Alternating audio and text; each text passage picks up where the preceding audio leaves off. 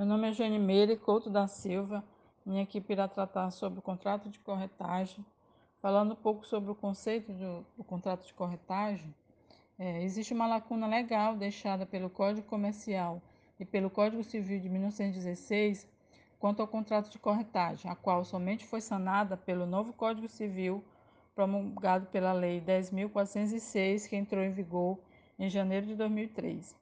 O Código Civil de 2002, em seus artigos 722 a 729, passa a disciplinar o contrato de corretagem, abrangendo todas as modalidades de corretagem, deixando para o Código Comercial e para as leis específicas a regulamentação da profissão do corretor. O artigo 722 do novo Código Civil dispõe que, pelo contrato de corretagem, uma pessoa não ligada a outra em virtude de, de mandato, de prestação de serviços ou por qualquer relação de dependência, obriga-se a obter para a segunda um ou mais negócios, conforme as instruções recebidas. Portanto, o contrato de corretagem é contrato pelo qual uma pessoa, sem que haja contrato de mandato, compromete-se uma obrigação de fazer, de obter um ou mais negócios para outra pessoa, conforme as instruções passadas anteriormente, mediante o pagamento de uma remuneração. Do conceito, podemos estabelecer o devedor, o credor e o objeto da relação jurídica em tela. O devedor será o corretor, o qual possui a obrigação de aproximar pessoas que pretendem contratar, realizando dessa forma uma intermediação, colocando o contratante em contato com pessoas interessadas em celebrar algum ato negocial. Do outro lado da relação jurídica, teremos o comitente como credor da obrigação o qual contrata o corretor para buscar pessoas interessadas em com ele realizar algum ato negocial. O objeto do contrato de corretagem é uma obrigação de fazer, que se desenvolve mediante esforços empregados para a convergência de interesses de outras pessoas. Os requisitos de validade do contrato de corretagem são os mesmos essenciais aos contratos em geral, ou seja, são necessários agente capaz, capacidade genérica ou especial, objeto possível ilícito e forma não defesa ou prescrita em lei. Meu nome é Júlia Cassandra e eu vou falar a respeito da natureza jurídica do contrato de corretagem. É possível perceber no artigo 722 a natureza contratual do contrato de corretagem, assim trazendo uma classificação específica desse mesmo contrato. Ele é típico porque ele já está previsto no Código Civil, em vigor nos artigos 722 e 700 e, de 722 ao 729.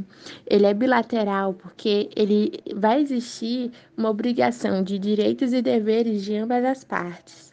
Ele é não solene porque ele não vai exigir uma forma especial, basta o acordo de vontade que se prova por qualquer meio. Ele é consensual porque ele se aperfeiçoa com acordo de vontade, não exigindo nenhum outro procedimento. Ele tem natureza acessória, porque prepara para a conclusão de outro negócio realizado pelas partes consideradas principais. Ele é oneroso, ou seja, ele é remunerado quando vier o resultado. Isso porque ambas, ambos os contratantes possuem vantagens e benefícios e ele é aleatório, tendo em vista que o corretor ele vai assumir o risco de não receber nada caso a operação não se efetive. Contrato de corretagem, obrigação dos corretores. O corretor tem a função de intermediar, serve para auxiliar as partes na realização de um negócio jurídico mediante remuneração, prestando esclarecimento para ambas as partes no momento ou antes da realização de um negócio jurídico, acertando os valores e fazendo o preparo da documentação necessária. Segundo o artigo 723 do Código Civil Brasileiro, o corretor é obrigado a executar a mediação com diligência e prudência e a prestar ao cliente espontaneamente todas as informações sobre o andamento do negócio. Embora não seja dever do mandatário comitente o corretor deve buscar um negócio que possa atender devidamente o interesse daquele que ele está contratando, sempre prestando esclarecimento sobre a segurança e o risco do negócio jurídico, sob pena de perdas e danos.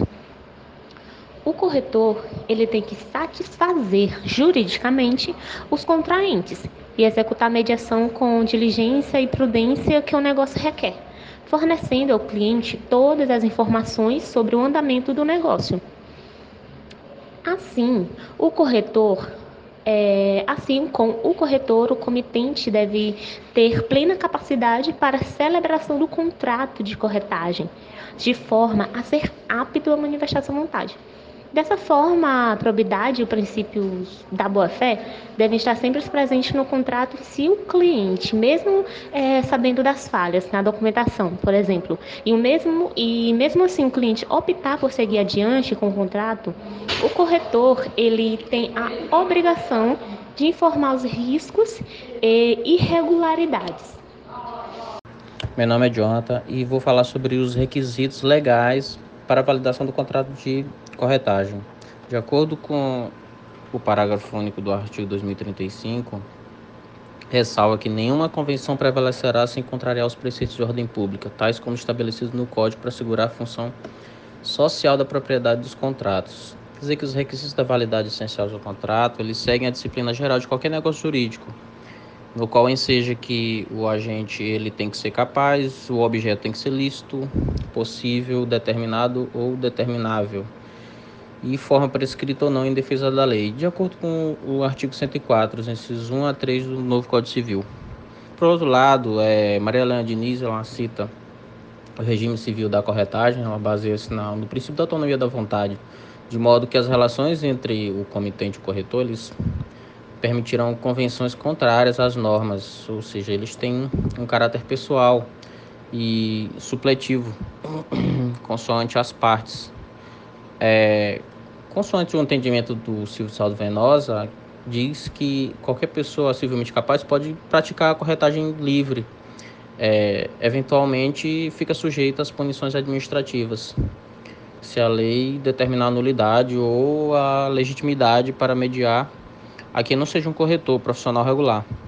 É, Tal fato, porém, ele não atinge a, idoneidade das obrigações assumidas pelo comitente, ainda que responsável nos termos do injusto enriquecimento. Meu nome é Samila Araújo, eu vou falar um pouco sobre a consumação do contrato de corretagem. O artigo 723 do Código Civil estabelece que o corretor é obrigado a executar a mediação com a diligência e prudência que o negócio requer, prestando ao cliente espontaneamente todas as informações sobre o andamento dos negócios e deve ainda, sob pena de responder por perdas e danos, prestar ao cliente todos os esclarecimentos que tiverem ao seu alcance acerca da segurança ou risco do negócio, das alterações de valores e dos mais que possam influir nos resultados da incumbência.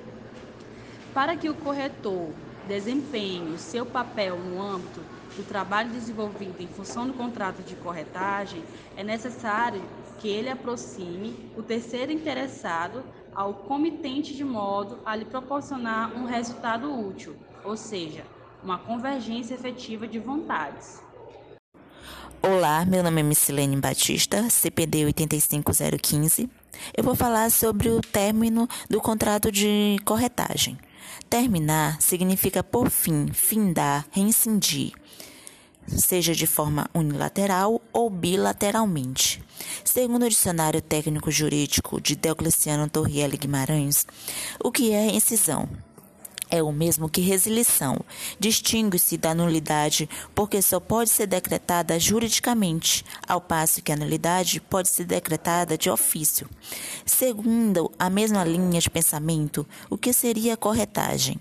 Serviços de intermediação entre as pessoas ou empresas desenvolvidas pelo corretor mediante pagamento, ajustado previamente. Quando acontece a terminação? Quando o comprador se arrepende da compra. Podemos elencar a Lei 4.591, de 16 de dezembro de 1964. É importante também ler o artigo 127 do Código Civil.